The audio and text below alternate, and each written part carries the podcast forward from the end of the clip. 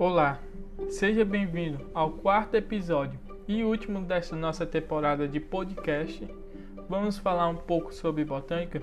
E neste quarto episódio iremos falar sobre as plantas angiospermas, que já são as plantas bem desenvolvidas e que podemos ver como elas são bem desenvolvidas, que elas já possuem flor e fruto.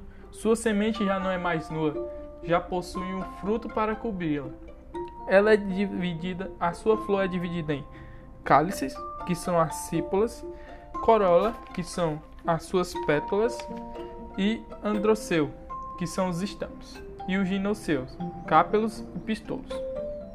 A a, para se, se, obter o fruto é feita a polarização, onde o que essa polarização é feita por animais.